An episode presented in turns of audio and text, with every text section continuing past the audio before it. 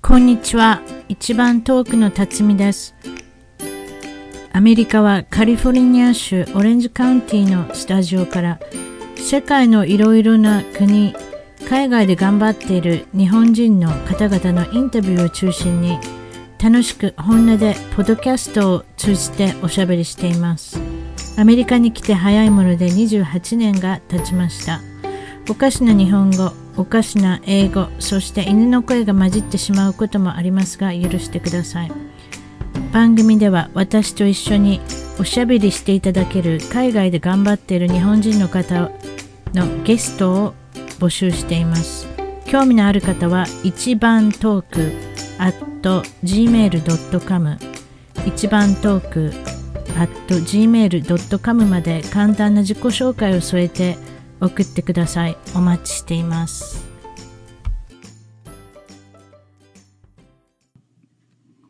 それでは今日のゲストはアメリカ生活29年カリフォルニアはロサンゼルスにお住まいの光一さんですこんにちはこんにちは。 29年でいいんですよね29年ですね。ねえそしたらすえっと1986年87年。 87年に来られたってことで日本はどこから来られたんでしょえー、佐世保市、長崎県の佐世保市ってとこです。う長崎県の佐世保市長崎県をちょっとお国自慢してもらえませんかえー、素晴らしいですよ。あただ、日本一坂道が多い県なんで、あそうなんですかうん、自転車がね、日本一少ない県なんですよ。えだって大変だもんね坂上がるのはいいけどあさ降りてくるのも危ないしそうなんですよ。ああそうなんだ例えばま長崎って言ったらはい。グラバー亭とかあれですか今で言うとなんか新しいのがありましたね店舗なんでした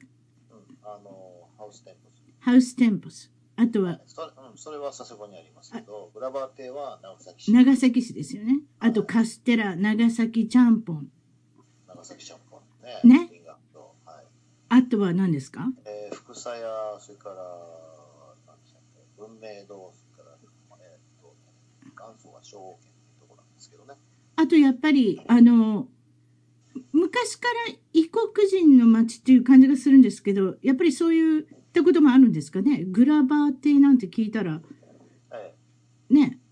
そうですね。やはり神戸とか横浜のイメージの延長でやっぱり長崎もそういったイメージがあるんですけどうん、ありますよ。やっぱり昔はキリシタンクリスチャンそういった人もあのそこからねずっと日本全国に渡ってってるぐらぐらいですからそういったなんとなしに長崎っていうのはあのクリスチャン的な感じのことも感じますかか感んじますね。やっぱりそうですよね。はい。はい。感じますそしたらあの性格的にさ長崎の人はどんな感じですか他の県の方うん、おそらくクリスチャンの数が多い。あそうですかはい教会も、うん教会も多いですし。教育会も多いしねやっぱりなんとなしにどっちかって言ったらあの日本の中でもとあのちょっとちょっと異国文化の本当にあの影響が大きい町かななんて思ってでちょっと調べたんですけどあの長崎県の出身の方で三輪明宏さんああ、はい。はい草野まあ、一番有名なのはやっぱり、あの、さだまさしさんと、さだまさしさん原田知世さん福山雅治さんうん、この、さだまさしと福山雅治。で役所広司さん役所広司、はい。そうです中里依紗ってあの可愛らしい女の子それと新庄剛志あのアメリカ生活を長くされていたあと阪神タイガースのキャッチャーの城島さんこの方まあこの方も、シアトルマリナーズ出身です。はい、そうです。どどこの出身出身ですか五島列島っていう。五島列島あんな島から来たんですかあの人はそうなんですよ。はあ五島列島とかすあとあとなんかいっぱい島のところがありませんでしたえっと、九十九島っていう。あ九十九島そうそう九十九島それがうん、観光名所になってて、ええ一応九十九の島、あの、小さいそうですね九十島がた、うん無人島がたくさんあるんです九十九島シーポートかなななんなんだかシータウンかなんかなんかそういうのが書いてあったのもう一枚出しますけどあと NHK のアナウンサーであった草野仁さんっああ、そうなんですか。それはて書いてありますよ。うん知りませんでしたけど。はいあと、作家の、はいええーと、カンブリア宮殿の、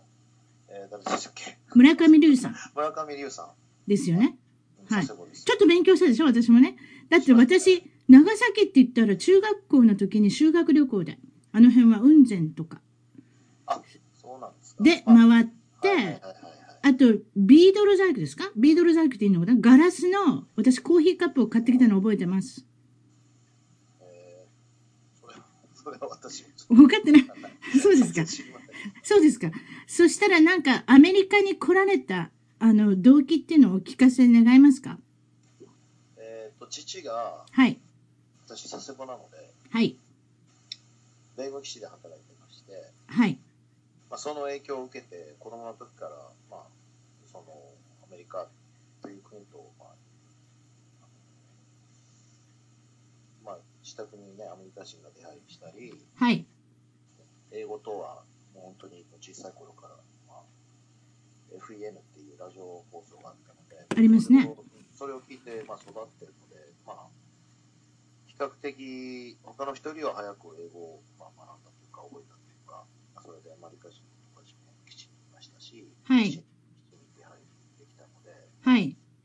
まあ、そういったことで、やっぱり、なんか、アメリカと関わりたいなってことで、もう、小さい頃から、もうアメリカにもう映画には、英語にも親しんでたし、ある程度もう、あの、おしゃべりもできたし、理解もできたしっていうような感じですか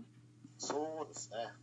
そうですかそ特に小さい時なんかは、はいアメアメリカのそのお菓子とか持ってたの僕だ僕だけだったんでえそんなの持ってたんですか私なんて、輸ハーシ入ー、ズ輸入ハーシーズとかええ、そんなの日本のねお店で売ってないのでキャンディーバーとかそんなの売ってないです。やっぱり輸入専門の、あの、食料品店かなんかに行くとたまにあるかもしれないけど。そうですねあ、そしたらまた全然違いますね。環境が。もうなんかその、英語とか、その例えばアメリカ文化、アメリカ食品、もうそういうとこからもう結構自然な感じで、もう小さいとこから、あの、環境があったっていうことで。だから、環境がありましたねそれでこちらに来られたのが、まあ、29年前ってことなんですけれども、はいあの、知り合いか何かこちらにおられたんですかそれとももうポンって、もう飛行機のチケットとかで来ちゃった。あ知り合いもいましたよ知り合いもいた。はい友達もいたので、まあ、ええ一応そこを頼ってつてに、えー、つてで頼ってきてええ。でまあアパートもその友達の近くには借い。りて、はい。でそこは日本人が、まあ、23人住んでたと思うんですけど、はいあそれは市民バレーで、えっと、カノガパークってところだったんですけど、カノガパーク、はい。まあ、そこにアパートを借りて、はいまあでもルームシェアですねあ、ルームシェア、ルームメイトになってもらって、まあ車も買って、もうこっちはもう車なかったらね、そうそう生きていけいないので、どっちかって言ったら。もう、まあ、その当時22歳だったんですかね、うーん、そうですか。うん、なけなしの1万ドル持って車買ってアパート借りてやっぱり、やっぱりその頃、でもわおお若かったからそ、そんなにお金がそんなになくてもそんなに苦にはならなかったと思うんですが、そんなことなかったですかあんまりお金は苦じゃなかったですねそうでしょうんそれよりもやっぱりこっち来れたこと、ね、こっちに住めたってことがやっぱりあの重要で、ええ。割と、まあ、あんまり考えてなかったというか、そうですか。日本は、あの、ご兄弟は、お親御さんもだって、あの、浩二さんに行かれちゃったら悲しい部分もあります。その辺は、ご兄弟は何人ですか3人兄弟で私が長男で、はい、弟妹と弟がいまして、はい、で母親は美容師なので、はい。今も佐世保で、あの、パーマやってるんですよ。あまだなな ?78 です。現役で。現役ですね。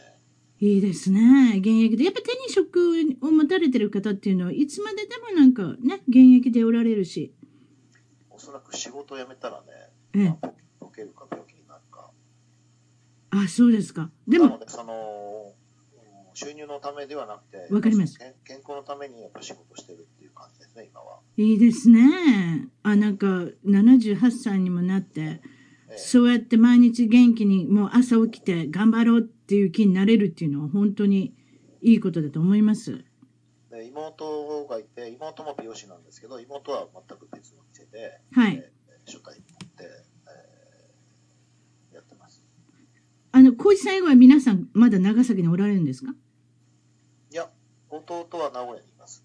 弟、弟さんは名古屋。はい。それで、こちらで、なんか仕事とかっていうのは、今はどんな感じになってるんですかアメリカのロサンゼルスで。えー仕事はずっと国際営業をやってますね、私は。営業、なんか声の感じ聞いてると、なんかおしゃべりも上手だ、上手だし、やはり営業っていうことで。うん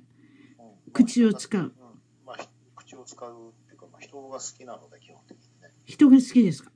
はい、人と会うとエネルギーが出てくるんですよ。いいですね。あとなんか、かあの会社以外にも何か、あの、携わってる、こっちでコミュニティで携わってるってことはありませんかいろいろやってますね。ちょっと教えてください、そのいろいろっていうのを。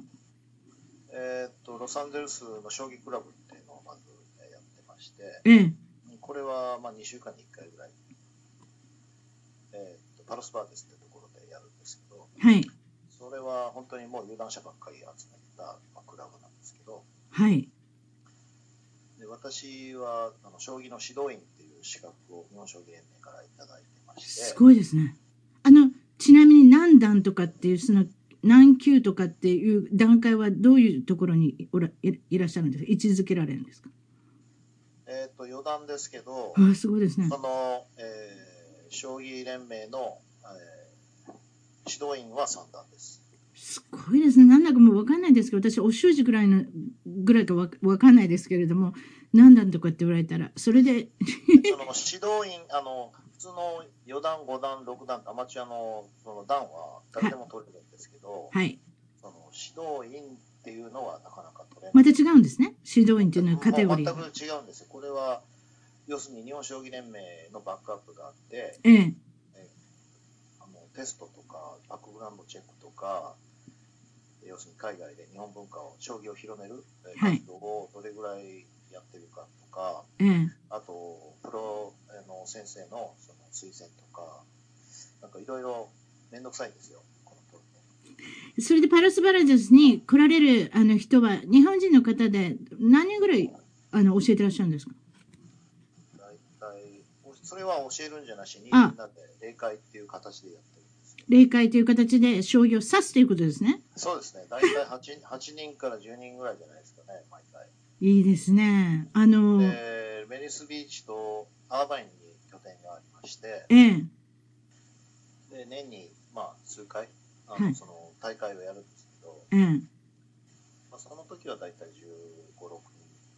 ぐらいですかねああと,、うん、あと日本からもプロ棋士も呼んだりしてあと女流棋士も呼んだりして、あ、はい。えー交流を深めてますあ、そうですか。またなんかあと、この将棋に関しては全米にあの5箇所あるんですよはい。あの支部がねはい。やはり日本人の住んでいる、あの、主だった地区の方ですよね。大型メトロポリタンにあるんですけど、はい。ロサンゼルス、サンフランシスコ、はい。それからシカゴ、はいえーフィラデルフィア、ええニューヨーク、この5点。あ、この5つの町がやっぱり日本人が多いですよね。なんか今話を聞いてるとなんか感じがしたんですけど。はいで、この持ち回りで年1回全米の将棋大会っていうのを4月の頭に毎年やってあ、そうですか。またなんかリスナーの方で将棋に興味があったら、ぜひぜひ、あれですよね。あの、その辺の連絡先っていうのは後でまたもう一度聞くことにしますけど、はい。あとその他、その将棋にも、あの、情熱を傾けられてる、他は何か、なんかやっておられますあ、あああのですいません、また将棋の話なんですけど、将棋、どうぞ、戻ってください。ああのえっと、こちらの現地校で朝日学園っていう、えー学校があるんですけど、えーオレンジカウンティとトーレンスとサンゲーブリーとサンタモニカ、4つあるんですけど、そうですね。こちらの、あの、在、在米のお子様が、こちらでもあの小中学生に将棋を教えています。いいですボラね。これはボランティアでその将棋の普ええこれは旭学園からまあ依頼を受けて、はい。子供さんたちには、あの、将棋っていうのは、な、何がいいと思いますまだ、あの、うちの子供はそういうのやったことないですけど、何にいいと思いますあの、将棋っていうのは。あの今のお子さんっていうのはテレビゲームを皆さんまあされてるお子さんがほとんどなので、そうですよね。テレビゲームでも頭を使うゲームもあるんですけど、はい。将棋っていうのは本当にあの頭にいいんですよ。ええ。私たち将棋やらないんですけど、チェスみたいにこの、時間の制限があるんですかこの次の手を、あの、あの、決めるのに。そういうのはないですかうんあの有段者の場合は時間をあの使って、はいチェスクロックうんチェスクロックっていうのがあるんですけど、はい。それを使いながらやりますけど、はい。が学校で教える場合はそういう時計とかはなし基本的にはありません。うーんやっぱりあのテレビゲームとか XBOX とかプレイステーションとかやってるお子さんたちにはまた違ったあの遊び方になるけれどもやっぱりどういうんですかあのこれはですね、はい要するにあのえー何十億通りっていうその指し手があるので、はい一番要するに相手が指してきそうな手をやっぱり考えて、しかもチェスとの違いは、相手の取った駒をまた何回でも使えるんですよ。はいなんかねなので、要するに、えー手数がやっぱりそれだけ多いってことなので、複雑なんですね。はだはから相手の手を読むっていうこともあるし、はいあとはその、礼儀作法ですね。あうんあなるほどうんあの対戦の前にちゃんとあの礼をして、はいで負けたらちゃんと負けましたという、そういういいやはりいいですね。やっぱりこの今の時代の子供に欠けてるものがなんか全て凝縮されてその将棋のな中に入ってるっていうかね、うん、入ってます、またねお父さんお母さん方であのリスナーの方で聞かれてる方でまた何かあの朝日学園か何かでねあのお会いすることができるかもしれませんね光一さんそうと。そうね、数年前まで、えー日本の元総理えーの方のおはい孫さんも、えー来られてました。あそうなんですか。ええは今あ。は日本のその国立大学に取られますけど、あそうなんですか。はい、あと他にも、えー日本でアマチュアの名人になった、えー浅田君っているんですけど、まあ、彼なんかも来てましたし、あそうなんですか。ええ、結構、あの、うちのクラブはね、東大の OB が、あ4人いますね、4人います。それじゃあなんか、あれですね、あの、リスナーの方で、うちの子供は頭をよくすさせたいっていう方にはちょうど、あの、いいアピールになるかもしれませんね。ありますよ。はい。さあと、将棋以外で、何かなんか、もう24時間忙しくされておられる中で、何をされてます他は。他はいいろいろありますね。あとは歌も歌い歌も歌う。ます。はい。歌はいろんなイベントに呼ばれて、えちょっとそれじゃあ、あの、長崎は今日も雨だって行ってみますか私、あの、内山田博のあの、クールファイブの、クールファイブの、あの、コーラスの部分やりますから、ちょっと、あの、やっていただけませんその、今日も雨だったですかあなた一人にっていうやつやってみ、やってみてください。ちょっと、あの、リスナーの方も聞いてみたいと思うので、あの、歌を、プロで歌われるというか、半プロで歌われるっていう方に、ちょっと長崎も今日も雨だった、行ってみてください。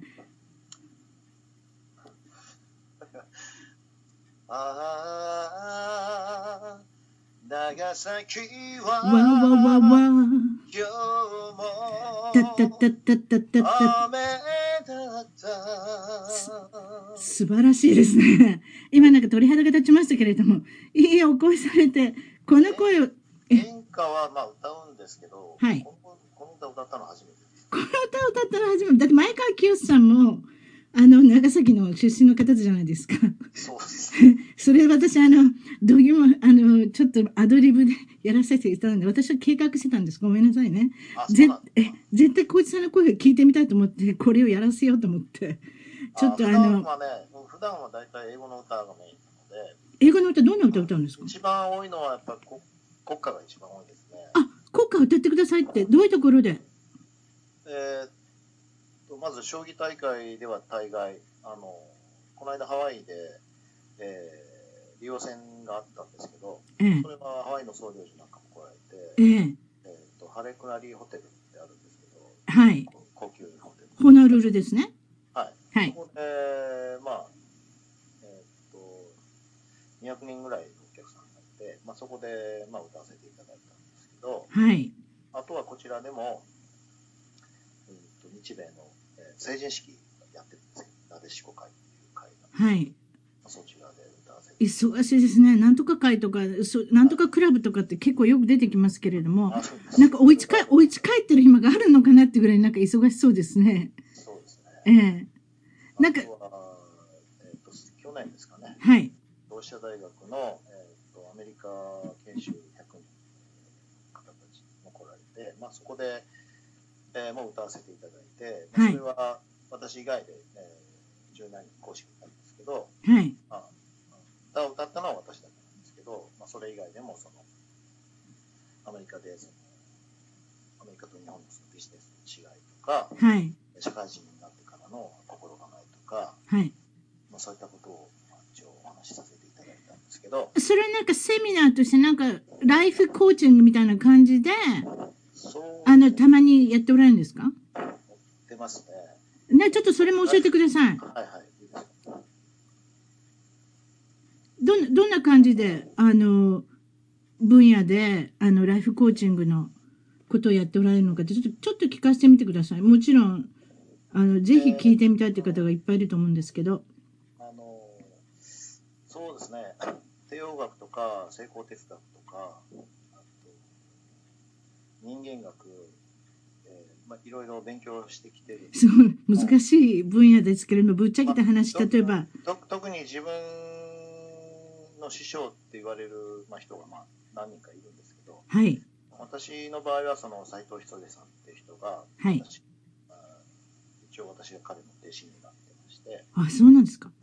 はい、あのロサンゼルス一人参会っていうのを、えー私の友人がそれ会長やってて、はい私それお手伝いでさせていただいてるんですけど、はいまあ、そういったその斉藤ひとりさんは来ないんですけど彼の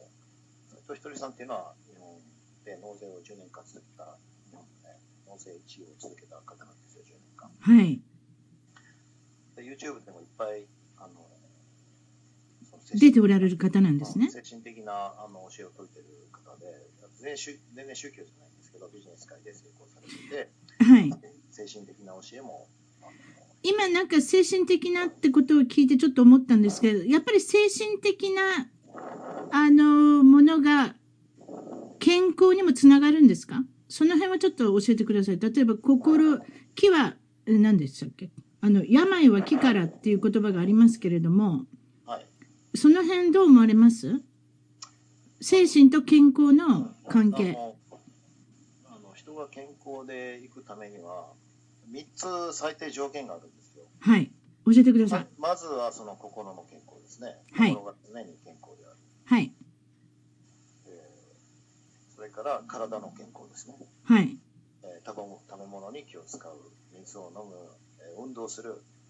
えー規則正しい生活をするおお酒タバコはその時は大丈夫ですか別に入っても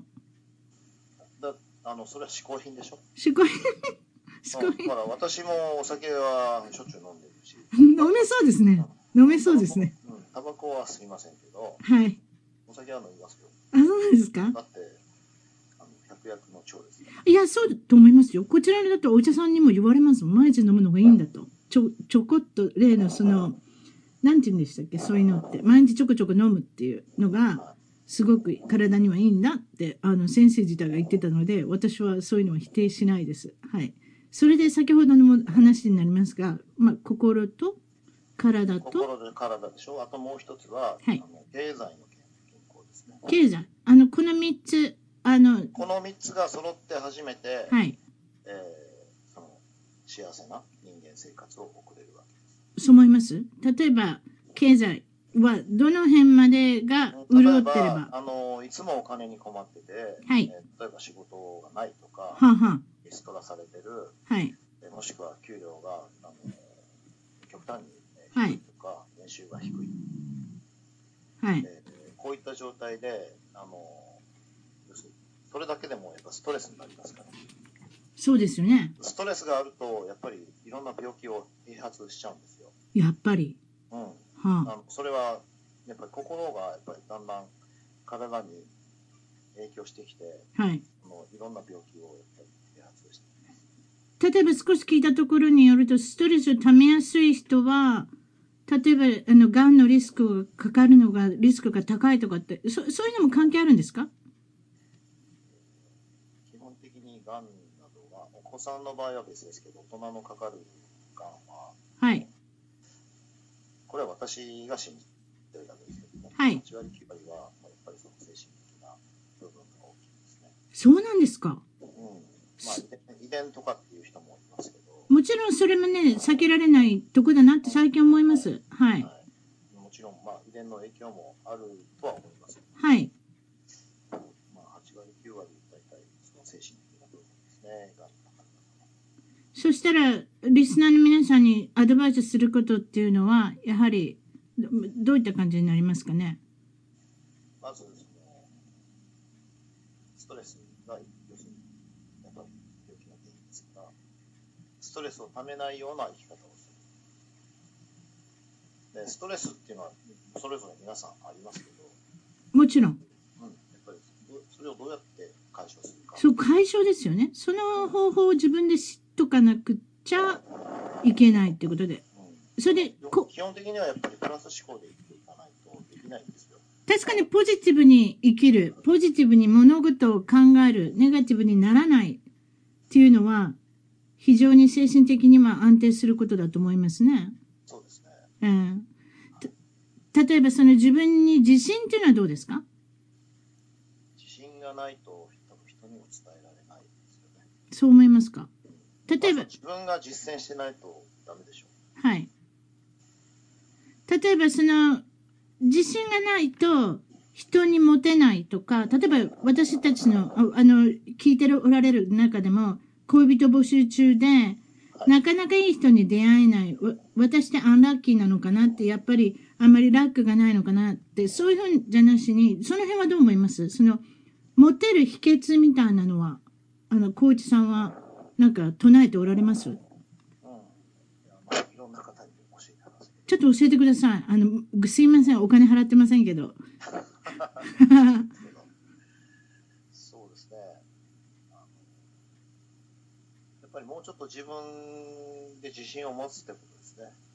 そう、自信が自分で持ってみなぎったら、相手の方もそれが分かって人が寄ってくるってことでいいんですかね。あの自信と自慢は違うので、自信と自慢はちょ、いいですね。私もそう思います。うん、全然違いますよ。ええ。自信つけるやり方っていうのは、まあ、いろんなやり方があるんですけど、はい。要するに自分が得意なことを伸ばしていけばいいんです。そうですね。うん。それが一番早い方法でもあり、はい。やっぱりストレスをためないで、あの、どんどん自分が成長していく。そして、それを認め認めてくれる彼の、彼女であったり、彼であったりっていうのが見つかるってことですかそうですね。まあ、特に私が相手するうー方っていうのは4、50代の方がほとんどなので、まあ、30代の方もいますけど、はい。そうするとやっぱりバツ1、バツ2、えー結婚2回目、3回目の方もいらっしゃるわけですね。そのパターン、パターンというか、そのバツ1、バツ2の人のパターンっていうのは、どういったところに気づかれますなんか、バツ1、バツ2って方もこちらでも珍しくないと思うんですが、特にカリフォルニアは離婚率も高くて、その日本人に限らず、アメリカ人の中でも、はい。離婚率が60%とか70%なんかえらい高いんですよね、この州っていうのは。だから、それは、どういった、あの、人格のパターンっていうんですかね、どういった方によく見られると思いますその、コーチさんから見られて。うーん、要するに相手はまずよく分かってない時に結婚しちゃうんですよ。それは若気の至りでもあろうし。あ、若気の至り。はいはい。ただ、現実的には、やはりね、経済的な部分が大きくて、ああ。大体離婚の原因8割ぐらい、えーマニー、マニートラブル、マニートラブルなんですよ。大体はそうです。あわかるような気がする。はい。要するにそのお金のことではい。例えば子どもの教育にしても、た、確かに。うん、お金が絡んできますよね確かに、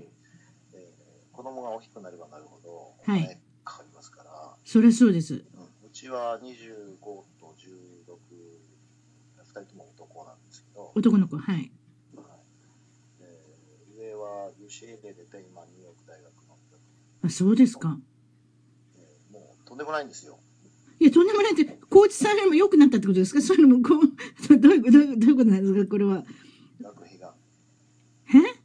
学費がすごい。あ、それはあるわ。はいはいはいはい。日本の日じゃないですよね、学費がね。そうですねええ。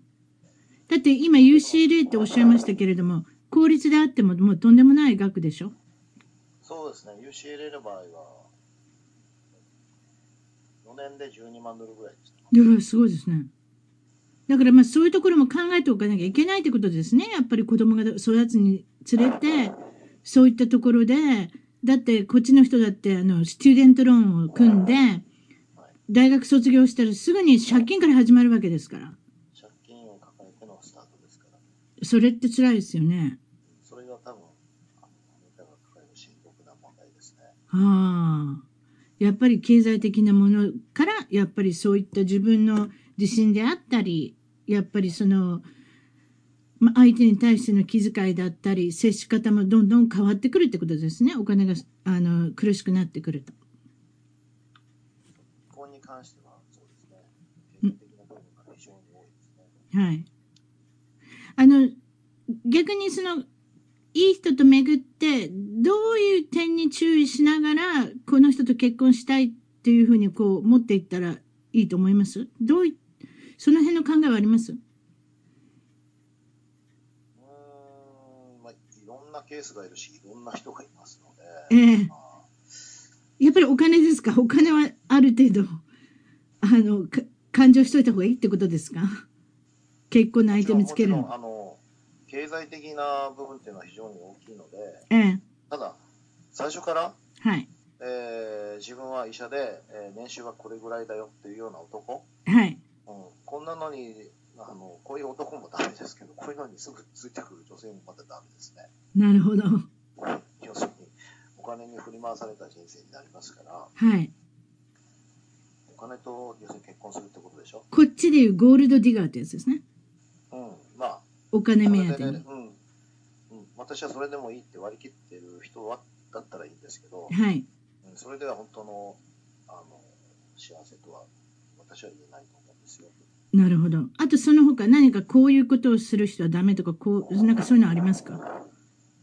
いっぱいありますね。いっぱいありすぎてちょっとわかんない。はい、まあ基本的にあのまず性格がいいってことが大事ですね。うーん。見た目はもちろん大事ですけど第一第一印象は。はい。それよりもやっぱり何十年一緒に暮らしていくわけですから、やっぱり深いところまでお互いを理解し合いないとでしょうし、そういうことですよね。うん。そのためにやっぱり、ね、性格がいい、心が優しい、えーまあ、ここはやっぱり一番じゃないですかね。やっぱり。でも、例えばそのデートをしたりしたら映画を見たりするんですけど、コーチさんも何か最近見た映画でなんかいい映画とかってありましたありましたよ。ちょっと聞かせてください。コーチさんの見た映画でおすすめの一本。おすすめの一本は、特に最近は先先週だったかな、浅田真史さんが作った映画で、はい。何ですか風に立つライオンだったか風に立つライオンな。はい。教えてください。どんな、まあ、全これは全部教えちゃいけないかもだけど、見てない人新に。た劇場新たな劇場で、まあ、ご招待で行かせてもらったんですけはい。ど、もうね、素晴らしい映画でしたね。あ、そうですか主演は、あの、ジンっていうドラマの、はいあの主演だったあの、名前ちょっとわからないんですけど、私も助けれなくてごめんなさい。わかんない。い。よくドクターの役で、ジンでドクターの役え、わかんない。私、日本の映画を見ないので、わかんないです。ごめんなさい。これはあの、ライオン、ライオンもトラも全然出てこないんですけど、ええ、日本人がはい、アフリカの現地に行って、はい、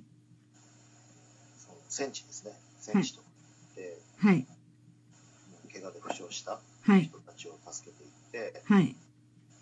マラリアにかかる人もいるし、いろんな病気を抱える人を、そうですね。どんどんどんどん助けていって、はい。えー、行くって、そういう素晴らしい映画なんですけど、あ、そうですか。ぜひ見て、あの、それはもう日本で公開されてるんですかなんかビデオかなんかで見れるんですかと思いますけど、もう公開されてるはずですよ。そうなんですか。あと、あの、映画のもう一つ質問は、もう一度見たい映画ってありますか古い映画でも、何でも、自分のなんか感銘を受けて、もう一度見たいっていう映画。たくさんありますね。たくさんありすぎる。たくさんありすぎて、ちょっとありすぎて。でもなんかほら、自分の高校時代とか中学校時代ですごく感銘を受けて、なんか人生観が変わったみたいな映画ってなんかありませんかうーん一二本。一二本。そうですね。ニコラス・ケイジの、はい。えっと武器商人のやつ、何商人武器商人。あの 題名がすぐ忘れえ、たちょっと待って。武器を売る商人。わかんない。何だろうそれ。私、ニコラス・ケイジ好きなんですよ。はい。私、最近はちょっとお金だけに走っていろんな台本、ああ、そうですね。いろんな映画に出ちゃうでしょあの人借金がありますんで、もう何でも声になっちゃって結局ダメになっちゃったん借ですけど金。もあるし、今ね、あの奥さん、韓国人の方ですよね。あの二人のとこ見たことありますけど。なんか、お寿司屋さんで知り合ったんでしょなんかウェイタレ、ウェイトレスかなんかの人そう、ウですェよイトね。レスのコリアンの方です。ね。うん、まあ結構可愛いんですけどね。うん。 そういうところはしっかり見てますね。ちゃんと小石さんも。なんかこっちの、あれですか。週刊誌的なところで、おこういう人かって。ちゃんと確かめてるところがすごい。私は知らなかった。顔まで知らないけど、興味があったんで、私、はいはいさっきも言いましたけど、ニコラス・ケイジが好きなんで、あの人のなんかちょっと、昔の映画で、なんかちょっとボケた感じの、笑いながらも、なんか真剣な役ができるみたいなんで、私は好きだったんですけど、うあの、やっぱり役がうまいですよね。まい。うん。どういう役かな武器を売る役売る。あの、武器商人でどんどん、あの、他の人はなんか出てませんかその映画に。ニコラス・ケイジ以外はあんまり。わかん覚えてない。うい。んそれで、その、実際に武器を使って、はい。えー相手が死んで、はい。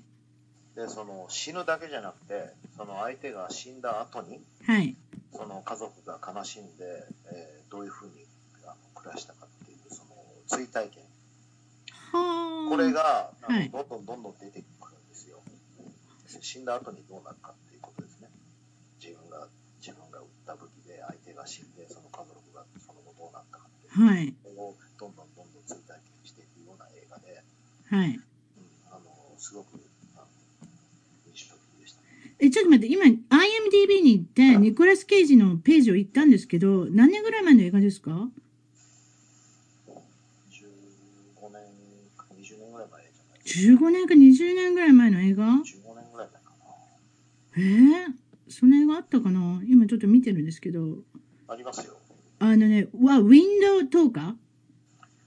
ウォーなんとかってだったと思うんですけどね。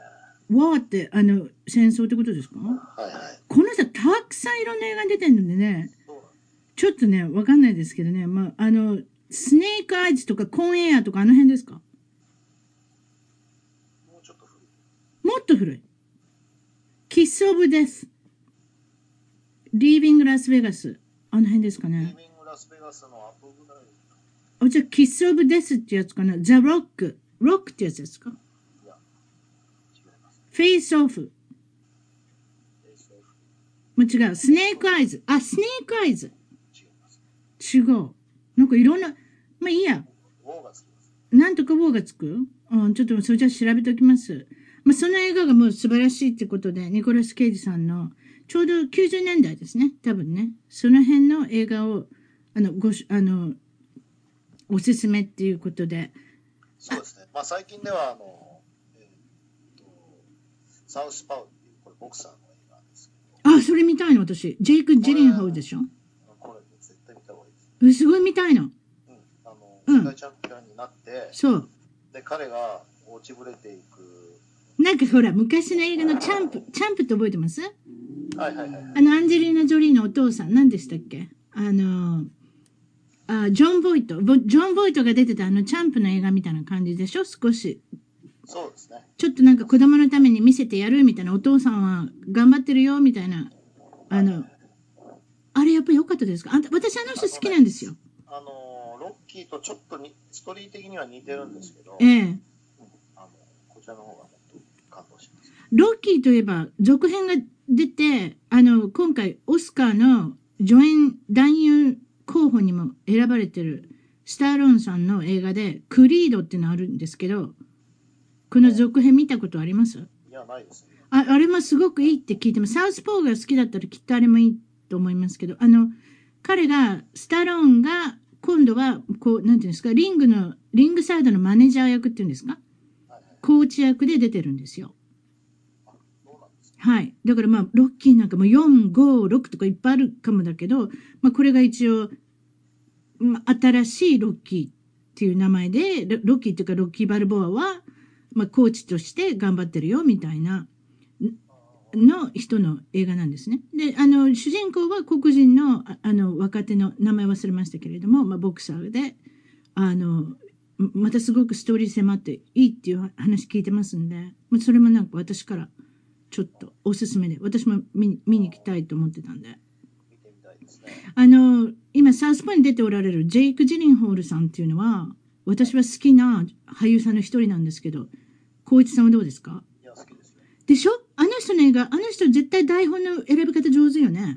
上手ですね。ねえあたまにおちゃらけてラブコメディとか出ちゃうけど、まあ、あれはしょうがないあれ良くないっていうの分かってるから最近最近のニコラス・ケイジは私あんまりあの好きじゃない。え、ダメダメ。もうお金に走ってるからね。 ダメもう。まあ何でも恋みたいだからもう全然、あの、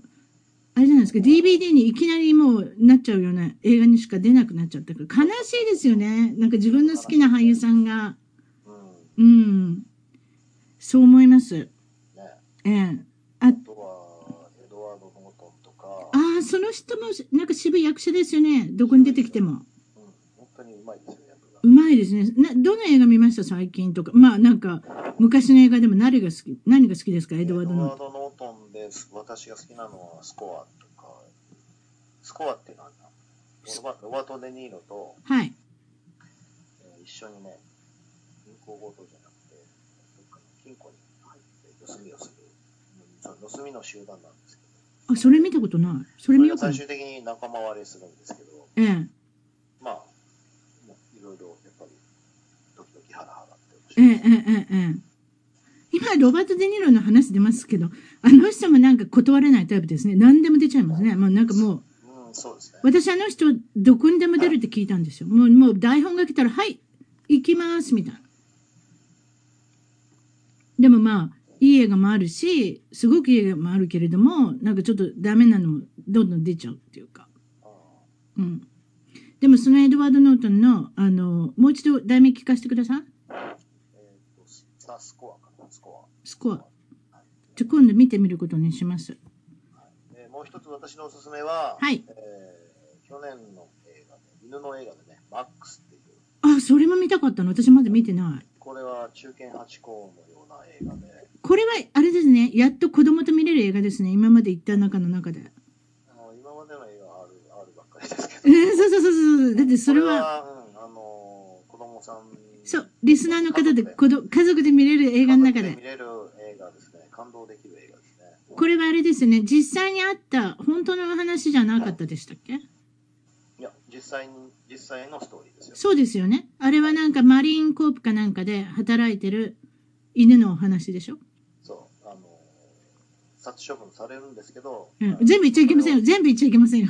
あーぜ全部言っちゃいけ、全部言っちゃいけません。そうなん ですまああ、まあ、すごいいい映画です。うん、それがすごくおすすめ。それじゃあなんかちょっとあの最後にいつも質問してるんですけれども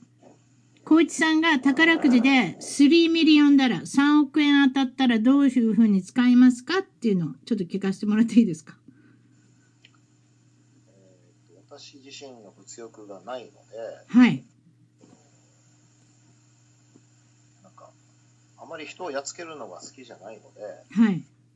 要するにあの高級車乗り回したり、豪邸に住んだり、はい。全くそういうのは興味がなくて、やっはい。ぱりその人のために使いたいですね。いいですね。ということで、寄付するってことですかまあ、寄付でもいいんですけど、はいやっぱり自分でその NPO なんかを立てて、はい。それで人の役に立てるような活動をしていきたいんですよ。なるほど。そういった資金に回したいということで。そうですね。はあ、で自分自身でいっぱい奇跡を体験しているので、え、奇跡はい。なんか一つも言ってもらえませんか信信じられないような奇跡をいっぱい体験してるんです。いっぱい。うんちょ、ちょっと一つ言ってください。一つ。一つ、だってあーまた次回に来てもらうってことにして、い一回、一つ。はあのそうですね。もう大怪我っていうか死ぬような事故に合いそうになったんですけど、結局合わ合わなくて済んだ。教えてください。いつの話ですかそれはもうだいぶ前ですね。日本でアメアリカでこっち、こっちですよ。アメリカで。あの、死にそうになったっていうのはどういった状況ですか事故で事故でですね。車とかはい、車ですね。それは4-5かなんか走ってて、そうなったんですそうでかすね。5番、うん、5番ですね。 ?5 番で。あとはですね、これは交通違反ですね。交通違反なんかでも絶対見逃してくれないような交通違反を、なぜか、あの見逃してくれたえ、り。ででど、でちょっと立ち入ったこと聞きますけど、ど何をされたんですかえ何で捕まったんですかえーっと、スピード違反で最近捕まって、い、はい。これも5番や、これは普通の、あの、トーレンスの、はい。えーっと、トーレンスの、ホーソンブルバードだったんでホーソンブルバード。皆さんがよく通るホーソンブルバードで、いいはいあの、例えば何ですか ?45 キロのところを、そうそう、大幅になんか、あのどうして免れたんですかなんか秘訣があれば私も知りたい。ただ奇い跡やをー、奇跡を待てばいいんでしょうかいやこれがね、私、もうこれ初めてじゃないんです、もう何回も。えなんで、なんで浩一さんはなんでだって皆さん知りたいでしょうリスナーの方絶対知りたいですよ。うん、その交通違反はそうなんですけど、はいまあもちろんむあの違反とかはないんですけど、ええ、そのおかげもあって、ええ。あとパーキングラックって言って、クリスマスのショッピングモールだとか、コンサはいート会場だとか、はい、要するにもう空港だとか、はい、ぜ絶対パーキングが空いてないような時間、はい。そういう場所で、ありますね、はい。一番いい場所がね、なんか必ず分かったわけです。え、大体、いつもそうなんですそんなことってあるんですかなんで私にはないんだろう私なんかもう、私なんかお金出せでもそこを譲ってちょうだいっていうタイプなんですけれども、ああもうね、パーキングで困ったことまずない。絶対どこかにあ空いてしまう。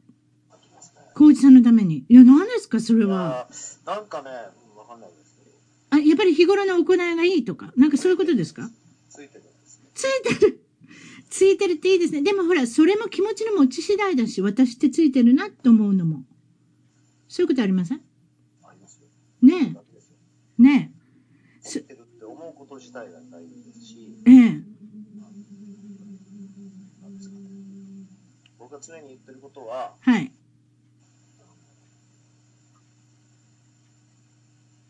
徳を積む生き方。な、何を積む徳。あ、徳を積む。心に徳。はい。えーこれをやってると、やっぱり、まあ奇跡がどんどんああ。私は身をもって体験してます。そしたら、あの、最後に、あの、海外で頑張る、または頑張りきれてない日本人の皆さんにメッセージ、アドバイスっていうの、なんかちょっとあったら、まあ、ちょっと、あの、ダブりますけれども、ちょっとなんかありますかね。きっかけはどうであれ、まずね、まず笑顔なんですよ。笑顔。うん、あのね、顔っていうのはすごい大事ですから、そうですね。日本の人は目と目を見たりとかっていうのはあんまりないし、その文化的に、生活習慣的に。あと、笑うっていうのも少し欠けた民族ではありますよね。顔はやっぱり名刺なんですよ。やっぱり。うん、人相には服装と品装っていうのがあって、はい。顔のツヤっていうのがとっても大事なんです。顔のツヤは。別に栄養クリームを塗りなさいって言ってるわけじゃないんですね。これは中から出るもんですか中からあの光ってこないとダメなんですけど、ええ。まあ、芸能人でも会社の経営者でもはい。スポーツ選手でも、はいあの輝いてる人はい。人生が成功してる人はい。もう皆さんテカテカですよ顔はテカテカ。別に あ油症とかってわけじゃなくてね、その、テカテカと、結局血行が良く、血色が良く、そうですねあの、皆さん、あたそれは言えてると思う。私もな何度か、あの、 何度かって私、大阪にいる頃に、あの、芸能人がデパートとかに来るじゃないですか。あああいうので見たことあるんですけど、売れてる人に限って、もう恐れ多い、この、その美しさっていうよりも、中から出る、その、肌のツヤ、ツヤというか、なんというか、この、違う人相も違うし今売れてる人っていう人の顔っていうのは違うなっていうのはどこかに感じた感じてたことにはあるんですね。やっぱりあの浩一さんが言わ言われるように中から出るもんだったんだなって今ちょっと感じたんですけど。ですのでまず笑顔でえー人と接するそうするとねはい笑顔でいるとはい人相が丸になるんです人相には丸と×っていうのがあってはい顔の状態見ると、はいえー眉間にしわを寄せて、えー口がへの字になってる人はい要するに、えーこれだとねもう人生うまくいかないんですよあそうですかなんかわかるようなえー気まがずしてきまましずた。人は寄ってこないです、確かにで常に笑顔で骨格を上げてはいで笑ってたら要するに顔が丸に見えるんですよ、うんう顔顔が丸の状態っていうのがすごく大事です、んこれは、ね、人と接するときにはとっても大事いいこと聞きました今日はあとはやっぱりそのその人がはい発信するやっぱり言葉ですねセリフはいだって言葉はやっぱり言霊ですからその人の全てですからやはいっぱりどういうことを普段から考えてて喋っててはいどういうことを人に伝えてるか、どういうものを発信してるか。で、やっぱ人っていうのはやっぱエネルギーなんです。エネルギー同士。はいだから、その人が発信するエネルギーが、はいすごくプラスのエネルギーだったら、相手もそれはすごくわかるわけですそうですよねよ。うん、僕はニュースも気もわかりますけど、はいあの、それがわからない人でも、やっぱりエネルギーのある人って誰でもわかるじゃないですか。そりゃそうです。はい。やっぱその人が、あの口にする言葉で。そうですね。人を引きつけますもん自ね。分自分自身のために自はい分自身のことだけをしゃべる人と、はい。常に心が相手に向かってる人あ、わかる。全然違全然違うんですよだからわかる僕。が、うん、あの高級品ブランド品を身につけて高はい級車を振り回してる人でも、はい。要するにあの人間力の高い人はい。これはね全くねあの違うんです例の先ほど言われた自慢と自信は違いますっていう例のそれにもちょっとあれですね。あの、まはあ朝起きてすぐ鏡見ますよねプールってはいか顔洗ってい。でまずあ笑顔の練習はした方がいいんですけどはい。自分自分をやっぱ奮い立たせるために自分自画自賛してはい。であある程度目標を立てるんです、なるほど。えーあの今日も頑張ろうねとか今日もいい笑顔してるねとか、はい。うん、今日も人にあ、それわかるような気がます気がします。小さなことでも、毎日毎日何か目標を持ってっていう。で僕が常に考えてることははい。あの人に感謝するものに感謝するはい。これはね、あの、まあ、当然といえば当然なんですけど、はい。感謝だけでは足りなくて、やっぱり人からありがとうと言われる自分を目指す。はあ。人からね、ありがとうってあの言わせるのって結構大変なんですよ。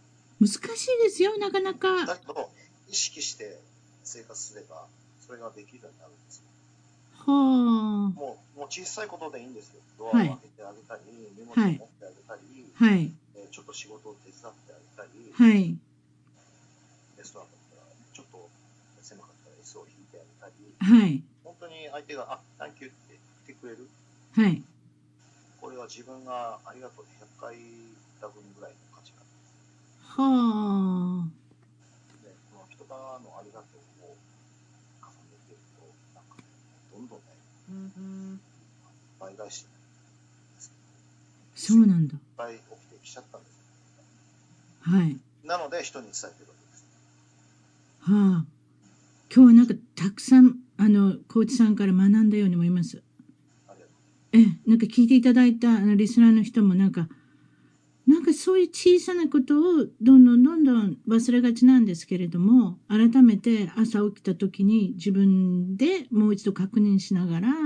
その一日を過ごすっていうのは本当に大事なことだなって今思いました。幸せっていうのはね、はい。常にどこにでもあるんですよ。はい。例えば、日本人に生まれること自体がはい。 70分の1でしょ。70億のはい。この日本っていう素晴らしい国はい。だって、アフリカとか、そうですね。いろん朝な鮮とかメキシコとか、本当に、恵まれない国が本当恵まにれない国に生まれたらね、ええ本当はうんあの悲惨ですよ。特にほら海外に出てきた私たちっていうのは日本にいた時に自分が日本人っていうことはあんまり気づかないけれどもやっぱり外国アメリカに暮らしてみて日本人としてっていう風なあのその感謝っていうか日本に本当に生まれてよかったなって本当にあのよく思うんですねこっちで。はい、それもやっぱり自分のこのあの、まあ、環境っていうか生まれてよかったなって感謝するのもすごくあの、まあ、日本にいた頃と違っていい意味であの自分が成長できたのかなと少し思うんですけれども最近。本当にそうですよ。ね、今日はうんはい。こと自体もまあ、すごいことなんですけど、はいやっぱり自分が生かされてる。えー、朝起きて、ペットそに感謝して、食べ物に感謝して、仕事があることに感謝して、はい家族がいることに感謝して、もうね、もう一日中だからもう感謝するだらけですよ。